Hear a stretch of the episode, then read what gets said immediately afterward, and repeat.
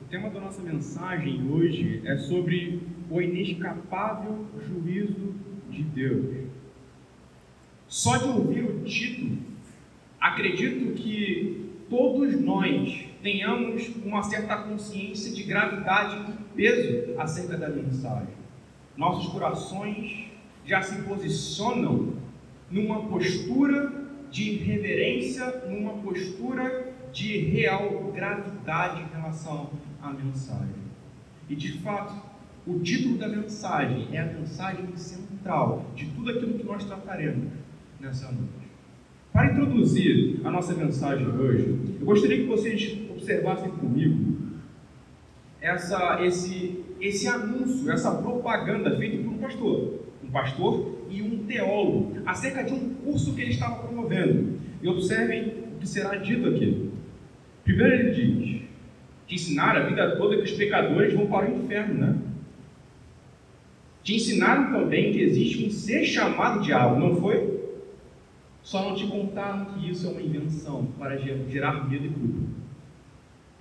E milhões de pessoas vivem suas vidas baseadas nesse medo e nessa culpa. Por isso, diante dessa temática tão importante e urgente, estamos abrindo um curso intensivo sobre os mitos que te contaram sobre o inferno e demônios.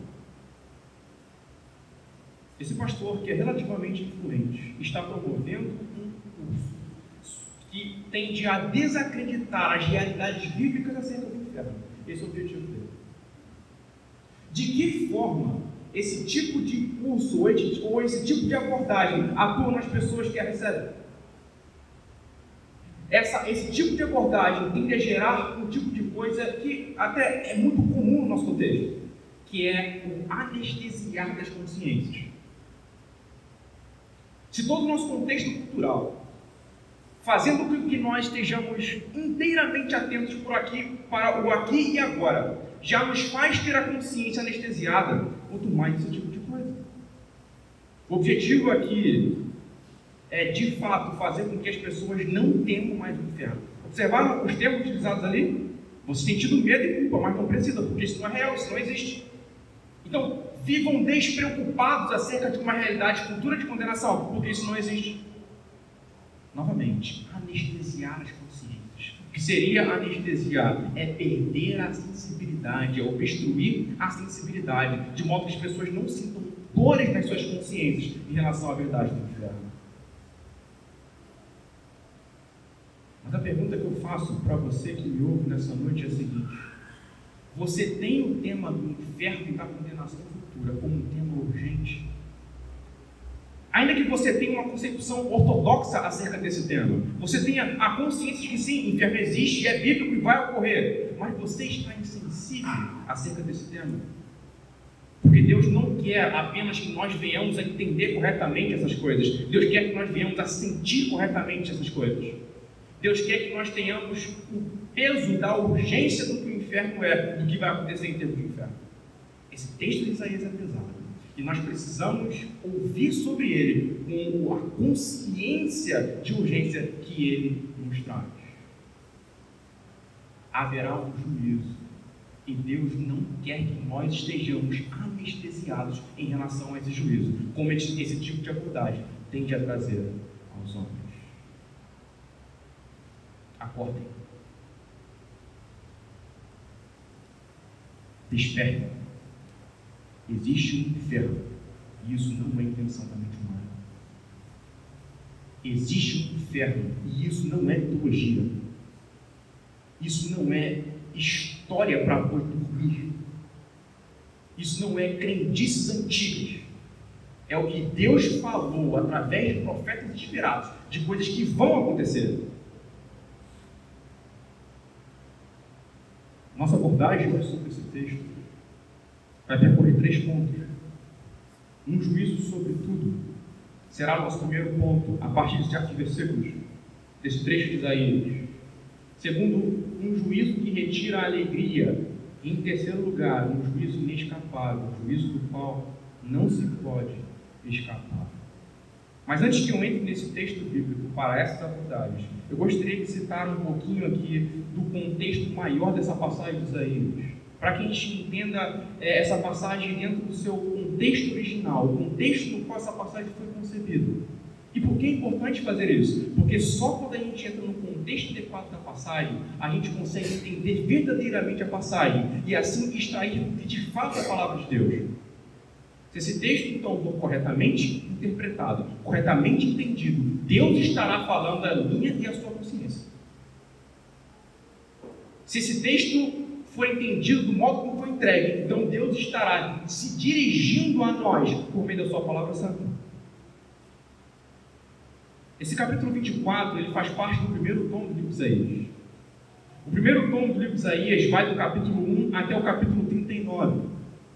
Essa é como geralmente os estudiosos colocam a primeira sessão. E a outra sessão vai dali do capítulo 40 até o capítulo 66. Sobre esse aspecto ainda do, do contexto, uma coisa que é, que é notável em Isaías são as frequentes referências, dessa primeira sessão, as frequentes referências a um Deus irado. A um Deus irado por um povo que se entrega à idolatria, se entrega a um, a um tipo de culto corrupto, se entrega a abandonar os povos, aqueles que precisam de ajuda, que se entrega ao orgulho. Uma nação como a de Israel, que deveria depender de Deus, busca o apoio das nações, como se Deus não estivesse ali para ajudar. Então Deus está irado contra o seu povo. Outra coisa importante se notar acerca de Isaías também é que não é manifesto apenas uma ira contra Israel, mas contra as demais nações que circundam Israel. E quando esse texto aqui do capítulo 24 está anunciando o juízo às nações, um leitor da época aqui de Isaías, alguém que ouviu o profeta pronunciando essas verdades e ia dirigir o seu pensamento para essas nações, como o Egito, como a Babilônia, como a Síria, que tinha pecados, idolatrias e estava, e estava oprimindo o povo de Israel. Então, o leitor original, o ouvinte original, ia conduzir o seu entendimento para essa realidade. As nações circundantes, circundantes com todos os seus pecados e com todos os seus equívocos, essa é uma coisa importante a se considerar. Mas a gente pode pensar da seguinte forma: bem, se o leitor original pensa nesse texto em termos do que estava acontecendo naquela época, qual é a relevância desse texto para hoje? E aqui vai uma, uma informação acerca da interpretação de livros proféticos, mas principalmente do livro de Isaías. Quando nós observamos, por exemplo, que Isaías ele proclama um exílio que vai acontecer nas terras de Judá, ou seja, uma parte do povo de Israel. Esse exílio de fato vem acontecer. No entanto, Isaías não proclama apenas esse exílio, mas ele proclama o retorno desse exílio, o que muitos chamam de novo êxodo, por assim dizer.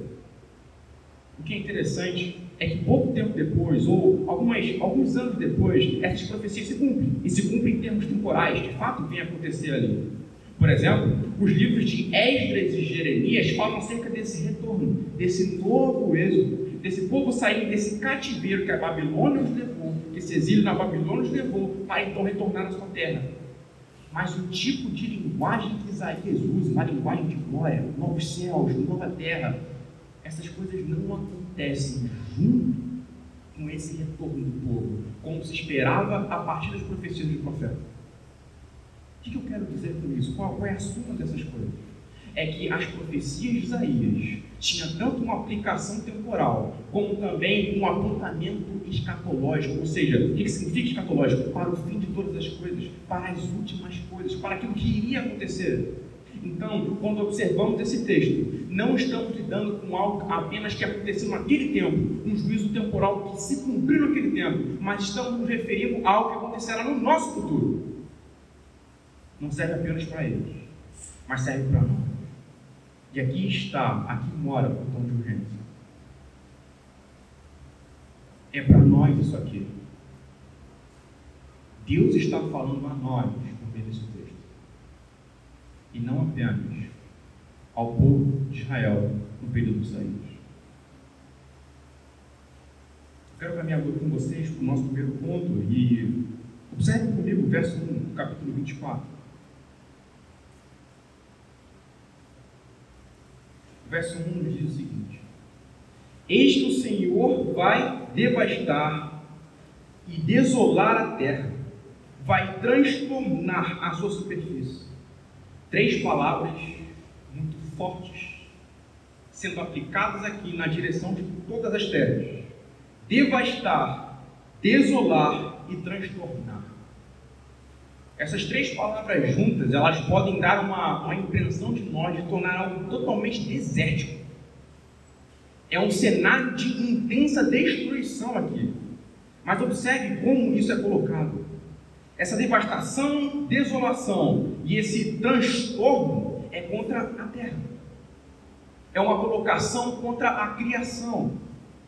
A criação será afetada por conta dos pecados dos homens. O juízo de Deus envolve também destruir a criação, transtornar a criação, desolar a criação. É o que o texto está dizendo para a gente. Quando a gente observa aqui o versículo 5 de Isaías, perdão, o versículo 4, temos mais expressões sendo dirigidas na direção da criação. O que vai acontecer com a criação? Verso 4: A terra planteia e murcha, o mundo enfraquece e murcha. Então, a terra será destruída, a terra será enfraquecida e ela perderá as suas forças. É o que o texto está dizendo para nós.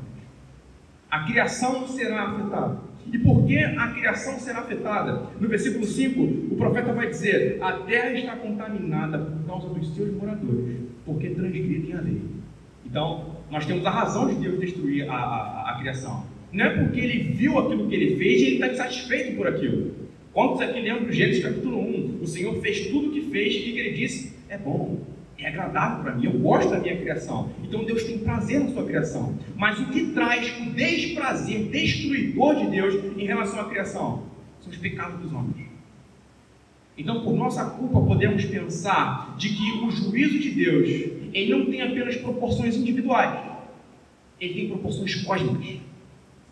Por cósmico, eu quero falar sobre todo o universo. Deus ira contra a sua própria criação. Pensando em termos doutrinários, quando olhamos para Gênesis capítulo 3, observamos que depois do homem cair, o que acontece com a terra? Ela produz carnes e abrolhos.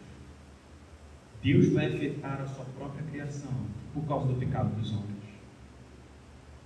Um pouco mais adiante, no versículo 2,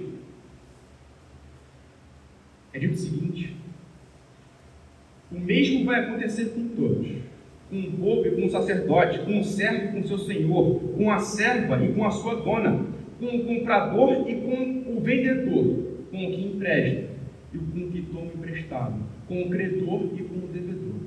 O profeta aqui agora, ele assinala diversos níveis de posição social e diversos níveis de posição de posses, daquilo que se possui, daquilo que se tem. Então, desde o rico ao pobre, desde aqueles que estão escalonados nas esferas maiores, até aqueles que são reputados como nada. Todas as pessoas sobre o mundo será afetado pelo juízo de Deus. Isso se aplica a mim e a você que estamos aqui hoje. Todas as pessoas, ninguém pode escapar. Se você tem algum tipo de de, de, de título acadêmico importante, isso não garante para você um modo de sair disso. Se você é alguém com, com, grandes possessões, isso também não faz com que você consiga barganhar com Deus, então está livre desse juízo. Se você é de nascimento importante, tem uma grande herança, isso também não será o suficiente. Todas as pessoas serão afetadas por esse juízo. Ninguém há de escapar contra isso. Observando o texto, as categorias que ele coloca aqui, no comecinho ele menciona servo e sacerdote, ou melhor, povo sacerdote. Nem o contexto religioso do qual nós temos a entender, que é de certa forma puro, é de certa forma limpo, está livre. Não está livre da ira de Deus.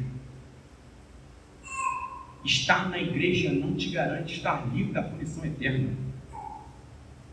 Frequentar cultos dominicais e vir com frequência à igreja não garante que você estará livre da ira de Deus. É evidente que os salvos vêm à igreja, tá? Isso deve acontecer. Mas a igreja não salva pessoas. Isso não garante ninguém. Portanto, vemos aqui de forma muito enfática por parte do profeta: esse juízo incluirá todas as pessoas, todos os tipos de pessoas. Quando observamos aqui o versículo 3, vamos ver que o profeta continua usando expressões de totalidade, ou seja, algo que assinala para nós muita coisa. Observe aqui o verso 3. A terra será completamente devastada e totalmente saqueada, porque o Senhor é quem proferiu esta palavra. Nós sabemos que o profeta Isaías não repete palavras em vão. Quando o profeta Isaías, no capítulo 6 do seu livro, diz: O Senhor é santo, santo, santo, e toda a terra está cheia da sua glória, você sabe que ele quer dizer o seguinte: o Senhor é muito santo. Ele está enfatizando. Quando ele repete, portanto, a expressão aqui completamente, totalmente, ele quer dizer o seguinte: realmente nada vai escapar, nem homens nem criação. E nada te condiciona a escapar disso. É tudo, tudo afetado. Mas por que Deus fará isso? que Deus punirá os homens. E aqui eu quero que você observe o verso 5. A terra está contaminada por causa dos seus moradores, porque transgridem as leis, violam os estatutos e quebram a aliança eterna. Nós já vimos o que Deus vai fazer, mas agora aqui está o porquê Deus vai fazer porque transgridem as leis. O que significa transgredir as leis de Deus? É o equivalente a descumprir as leis de Deus. Essas leis são aquelas leis que estão ali em Êxodo capítulo 20 dos Dez Mandamentos, como por exemplo, não terás outros deuses além de mim, não cobiçarás, ou guarde o dia de sábado para o santificar. Essas leis que vocês conhecem, não matarás, não roubarás, não adulterarás, não levantarás falsos testemunhos e a pergunta que eu faço para você é a seguinte: você já começou alguma vez? Já olhou para algo que não lhe pertencia, mas que era de outra pessoa, do seu próximo, e quis que aquilo fosse seu? Você em algum momento já contou uma mentiria inocente? Você fez isso, você descumpriu a lei de Deus. Portanto, você é englobado aqui. Eu estou englobado aqui. Eu sou condenado por Deus, porque já descumpri todos os dez mandamentos, assim como vocês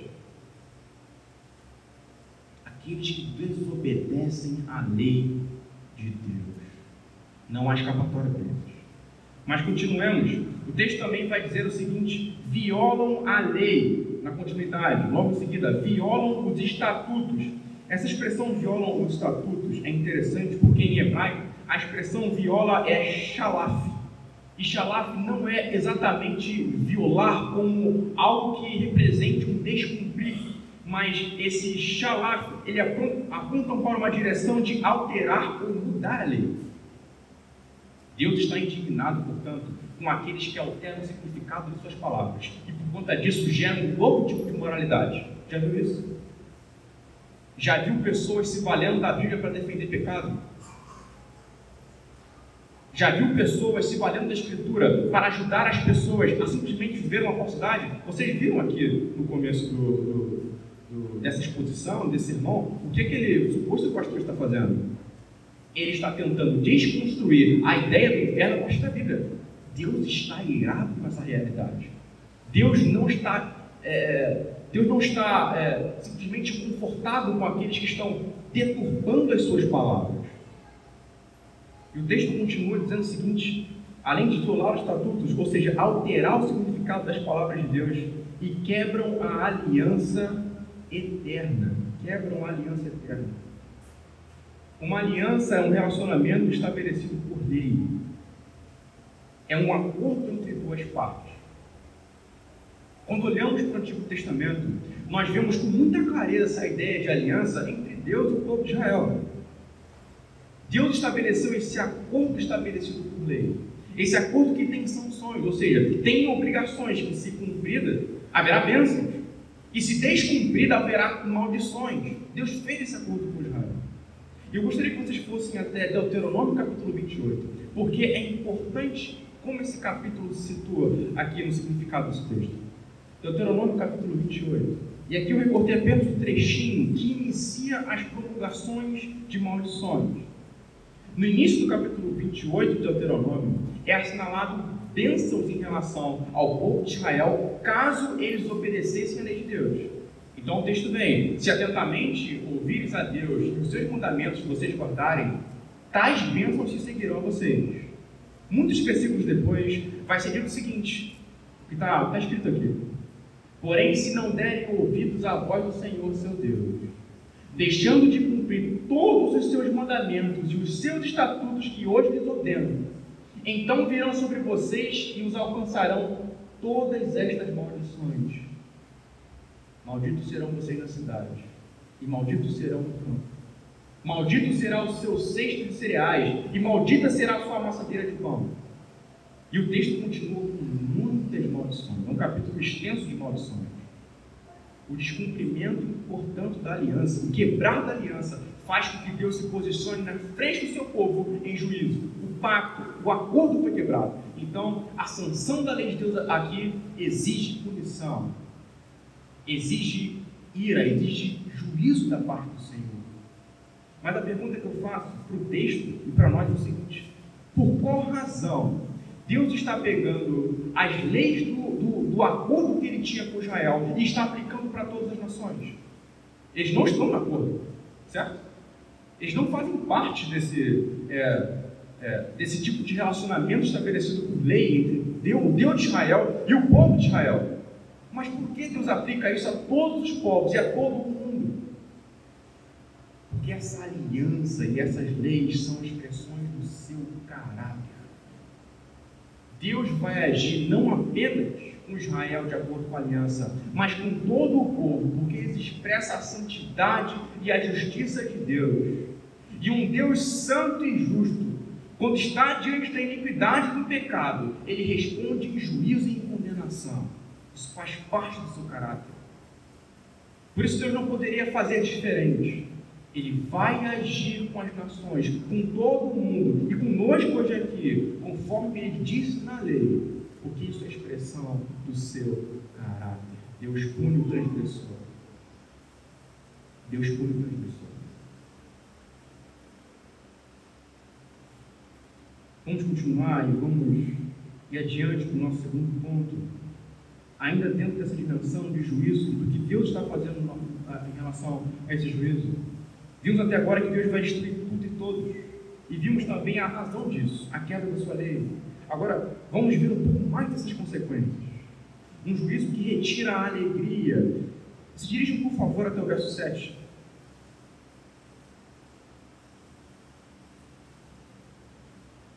Vai ser dito o seguinte: O vinho planteia, a videira murcha, e gemem todos os que estavam de coração alegre. Verso 8: Cessou o som alegre dos tamborins, acabou o ruído dos que exultam, cessou o som alegre da harpa, já não se bebe vinho entre as canções. Percebe que aqui o juízo de Deus bane a alegria. Mas inicialmente o texto está falando para nós acerca de geradores de alegria. Então o texto está mencionando aqui vinhos, vinhos aqui no contexto dessa época, no contexto aqui de Israel, era, era uma bebida festiva, se usava para momentos de celebração, para momentos de descanso, para momentos de alegria de pessoas em comunhão.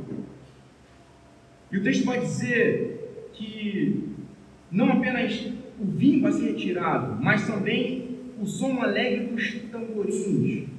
Não é apenas parte da nossa cultura, o fazer festas com música alta, o alegrar-se entre pessoas, em comunhão, em comunidade, com boas músicas e cantos e danças, mas também é parte dessa cultura. E Deus está dizendo aqui que isso será retirado. Aquilo que, é, de alguma maneira, provê alegrias para o povo será retirado. Deus está retirando. Mas o texto vai dizer que não é apenas um tipo de alegria externa, Deus vai tirar, ou geradores externos de alegria, mas ele também tem uma dimensão interna de como afeta o coração. Observe aqui no, na parte B do verso 9 que diz o seguinte: A bebida forte é amarga para aqueles que a bebem. Ou seja, até aqueles que estiverem diante de uma bebida que antes tinha um contexto de festividade, terá amargura ao bebê-la os homens não serão apenas impedidos de ter alegria, porque não existem movimentos externos para tê-las, mas o próprio coração não sente mais alegria. O próprio coração é um coração amargo, impedido de se alegrar, totalmente impedido de se alegrar.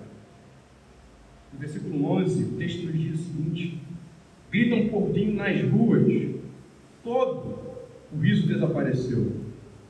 A alegria foi banida da terra. Há um tempo atrás eu vi uma imagem, e essa imagem era um lugar em estado caótico por causa da guerra. Então estava tudo destruído. As paredes estavam demolidas. O lugar estava todo sujo, todo sujo. Imaginem E dentro desse, desse, lugar caótico, com tudo destruído, havia uma banheira e duas crianças. E tinha um pai do lado de fora dessa banheira. E o interessante era pensar de que esse pai, ele resiliente como nos parece ser nessa imagem, ele divertia e alegrava os seus filhos. E os seus filhos correspondiam aquilo com alegria, com sorrisos. Então, mesmo no estado caótico, você vê que é possível ter alegria. Você vê que um pai de mente resiliente, que, que não quer que seus filhos se percam com tristeza e depressão, que quer que eles se alegrem. Isso foi possível ali, aquele pai demonstrava isso. Inclusive, existe um filme belíssimo que retrata algo muito parecido chamado A Vida é Bela. Acredito que alguns que já viram esse filme consigam vincular isso à sua imaginação. Mas os que não viram esse filme, essa ilustração serve. Mas naquilo que Deus está dizendo aqui, nem mesmo o mais resiliente dos homens conseguirá permanecer alegre diante de situações caóticas. Não é apenas externo, é interno, é psicológico, é um impedimento total que afeta o homem de todas as formas. O juízo de Deus tirará a alegria. Nenhum prazer pecaminoso no tempo presente pode ser comparado em intensidade e proporção com a tristeza que será experimentada no inferno. Mesmo uma coisa. Uma vida com alegrias e prazeres pecaminosos aqui, mas que vai receber o inferno no futuro, compensa? Seja qual for essa alegria, compensa tê-la. Diante de uma eternidade de dor e tristeza, onde talvez as lembranças mais alegres que se possa ter no inferno na eternidade, aqui não estou especulando é, exatamente a coisa, quero mostrar para vocês. Mas a lembrança mais alegre, ao invés de projetar alegria, projeta amargura. Você tem que pensar nisso. Compensa uma vida entregue aos prazeres, a falsas alegrias, para uma vida de condenação de dor.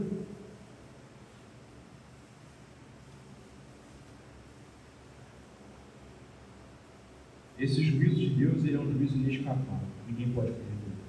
Versículo 12 vai nos dizer o seguinte: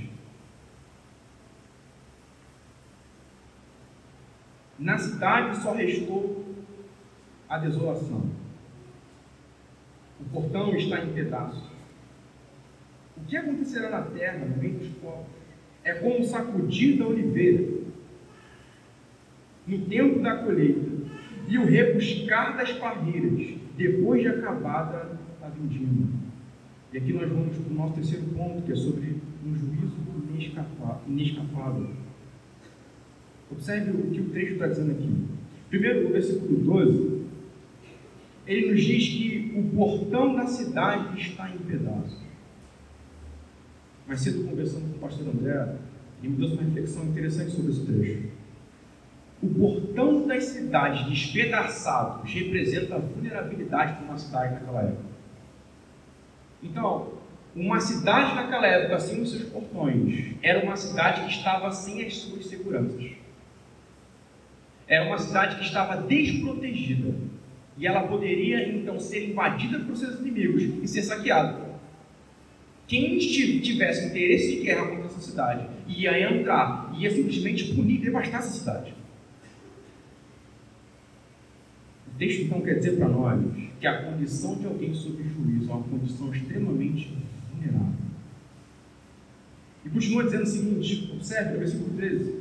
O que acontecerá na terra, no meio dos povos, é como sacudir da oliveira no tempo da colheita. Eu acredito que não, não muitos nós está habituado aqui com oliveiras em tempo de alheio. Mas ilustrando de modo correspondente aqui, mais, mais próximo da nossa realidade, quem aqui conhece um pé de manga? É muito comum por aqui, nós vemos pés de manga é, aqui na nossa região. Mas um pé de manga, em tempos de dar fruto, geralmente ali mais próximo do verão, se bater um vento, uma manga estiver bem, bem madurinha, ela cai. E quem tem pé de manga em casa sabe que você tem que varrer sempre. É, porque o quintal e todo o local ali fica tudo cheio de mangas que caíram nesse caso. Quanto mais se você toca uma, uma, uma manga na, na, mangueira, ela cai de imediato. Você pega assim, não faz qualquer esforço para tirar uma manga é, da mangueira. A ilustração do profeta Isaías, essa correspondência de ilustração aqui, ela está aqui para nos ensinar o seguinte: a queda é certa. Contra a mão poderosa de Deus, nada pode ser evitado. Se Deus decretou o juízo, ele vai acontecer, assim como uma manga muito madura cai do seu pé.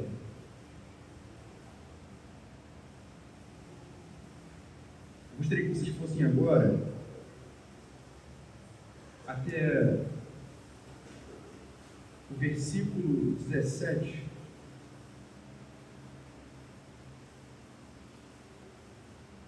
onde diz o seguinte: terror, buracos e armadilhas esperam por vocês, moradores da terra. Aquele que fugir da voz do terror cairá no buraco. E se sair do buraco, será apanhado na armadilha. Porque as represas do alto se abrem e tremem os fundamentos da terra. A terra será totalmente quebrada e a terra ficará completamente despedaçada. Reparem aqui no versículo 17, como, como o profeta está ilustrando a condição do juízo: terror, buracos e armadilhas. Aquele que fugir da voz do terror cairá no buraco. Se sair do buraco, será apanhado na armadilha. Imagine uma pessoa em fuga, mas uma fuga da qual ela não consegue escapar. É basicamente o que o texto está dizendo. O que o texto está querendo te mostrar é que contra a ação de juízo de Deus, contra a mão poderosa de Deus, é inevitável cair e ser punido. Não há nada que você possa fazer nesse sentido. Mais para frente, o versículo 20 vai dizer o seguinte: A terra vai cambalear como um bêbado e balançar como uma cabana. A sua transgressão pesa sobre ela, ela cairá e nunca mais se levantará. Novamente, uma linguagem que expressa algo que é inevitável. Assim como um bêbado não fica firme sobre os seus pés, assim o juízo vai afetar o pecador. Ele vai cair e não vai se levantar. É inevitável. E eu sei que nós frequentemente temos muitos movimentos para poder evitar o juízo de Deus. Quantos de nós não fazem algo, não tentam fazer algo para poder escapar ira de no futuro? Quantos de nós assustados com a ideia de uma condenação vindoura, de um inferno futuro, não pensa que pode fazer isso ou aquilo para poder sair, para poder não ser afetado. Muitos de nós buscam refúgio na autojustificação. Então, na autojustificação, eu procuro ver aquilo que eu acredito que, que tenha algum nível de retidão, algum nível de, de boa obra que eu fiz no passado, para que de, algum, de, alguma maneira eu conforte a minha consciência da seguinte maneira: bem, eu não, eu não mereço isso, sou uma pessoa justa, eu tenho coisas boas no meu histórico, eu não mereço ser condenado. E assim você silencia a voz da sua consciência e tem alguns minutinhos de paz. Ou então buscamos refúgio na moralidade eu já fiz isso. Isso trata de basicamente o seguinte: talvez eu deva ser uma pessoa boa agora, devo fazer algumas coisas boas, eu vou emendar alguns caminhos, eu vou tratar as pessoas com, com, com justiça, eu vou dar o meu dinheiro aos pobres, eu vou praticar jejum, eu vou orar muito, eu vou ler muito a Bíblia, eu vou fazer coisas que de alguma maneira aplaquem a intensidade da justiça e da ira de Deus contra mim. A sua moralidade também não serve. Porque o padrão de Deus, o padrão de justiça de Deus é muito mais alto que a sua e a minha moralidade. Aquilo que podemos fazer de bom é muito aquém do que Deus requer. Podemos buscar refúgio no ignorar a consciência. Bem, esse pensamento me perturba como, como qualquer outro pensamento, porque eu devo é, me incomodar. Talvez seja apenas coisa da minha cabeça. Deus não deve existir, não deve ter nada como inferno. Esse pastor aí, do começo da introdução, talvez esteja certo. Não existe algo assim. Talvez eu venha procurar algum ponto de vista teológico que seja um pouco mais confortável para mim. E assim eu fique mais tranquilo quanto à existência ou não do inferno. Vou ouvir pregadores que não falam sobre isso buscamos apagar a consciência para que não nos perturbe, mas isso também não muda o resultado final das coisas. Ou então a igreja, como já foi dito. igreja não salva pessoas. A igreja, como já foi dito, pode ser o lugar onde salvos se reúnem. Mas a menos que seja o lugar que salvos se reúnem. Se for algum tipo de grupo que busca salvar os outros nesse sentido será a congregação dos condenados e não a assembleia dos redimidos. A igreja não salva. O texto de Isaías ele vai afunilar o caminho, afunilar os passos. Ele vai convencer-nos de que nada que nós podemos fazer é o suficiente para que Deus perdoe os nossos pecados. Já vimos que é sobre tudo sobre todos. Já vimos que é inevitável. Então, o que, que nós podemos fazer? O que pode fazer com que esse juízo seja evitado? O que pode fazer com que a condenação de Deus não desça e recaia sobre nós no futuro e assim sejamos devastados por Deus, como de fato nós merecemos, por conta dos nossos pecados? O que pode fazer isso ser evitado? Quais esforços eu posso empreender? Não há para onde escapar, mas qual a esperança que você tem a me dar em relação a isso? que é o único modo de escapar da condenação que Deus vai trazer para o futuro, é Jesus Cristo. Existe um lugar para fugir da condenação vindoura. E o único lugar para qual fugir, para qual correr da ira vindoura, é Jesus. Se você correr para Ele, você será salvo. No livro de Salmo, capítulo 2, verso 12, nos será dito o seguinte: Beijai o Filho para que se não irrite e não pereçais no caminho. O que significa beijar o filho ali naquele, naquele salmo? Submeta-se ao Filho de Deus, e então ele não vai se irar contra você, você cairá na condenação. O Senhor abre um espaço, nos concede uma possibilidade, um acesso à esperança de não ser condenados. E essa possibilidade, esse acesso à esperança é Jesus, e apenas Jesus. O caminho se afunilou estamos condenados. Mas se recorrermos a Jesus, então seremos absolvidos. Ele em si mesmo absorve toda essa ira aqui. Percebe? Receber o castigo, punição, ausência de alegria. Pense sua morte na cruz.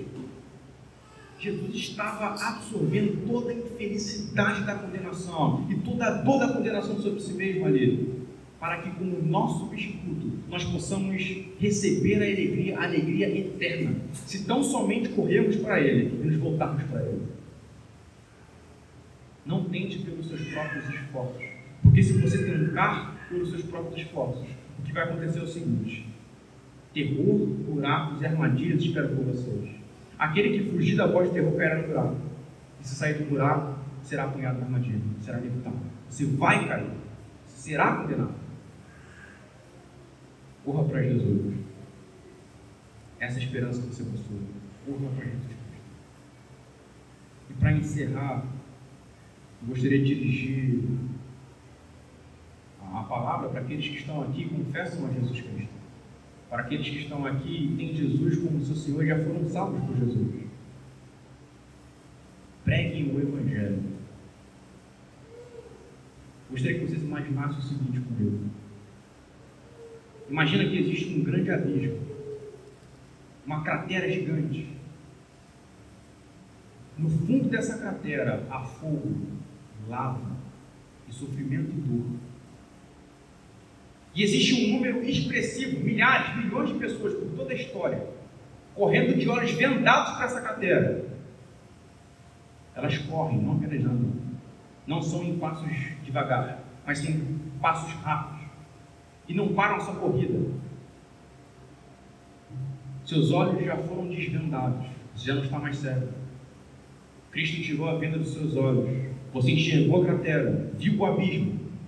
E ao invés de continuar correndo na direção desse abismo, você se voltou contra esse abismo e correu na direção do Cristo. Foi absolvido, foi salvo. Mas vendo aqueles que continuam a correr para lá, e pode ser que seja seu familiar, seu pai, sua mãe, seu colega de trabalho, seu amigo de universidade, e todas as outras pessoas do mundo, ficará simplesmente confortável com isso. Continuar com a consciência, continuará com a consciência anestesiada ficará tranquilo. Dormirá tranquilo pensar nisso. Glória a Deus, você foi salvo não está indo para o inferno, mas tem pessoas que estão. E o meio que Deus designou para que essas pessoas não caiam nesse grande buraco para sempre, de dor e sofrimento, é a pessoa de Jesus sendo purificada através da pregação do Evangelho de Jesus. Portanto, eu convoco a vocês, irmãos, que preguem, que anunciem, que se planejem para tornar conhecida a graça de Jesus e o Evangelho do nosso Salvador. Não há espaço para insensibilidade. Deus não quer apenas que aqueles que estão sob a condenação não estejam insensíveis, mas aqueles que também creem não estejam sensíveis para poder pregar para aqueles que estão caminhando para a condenação que nós possamos mudar a nossa postura em relação ao inferno, de uma postura desleixada para uma consideração urgente pela salvação de outras pessoas. Eu quero convidá-los a orar, pedir para que Deus nos transforme através dos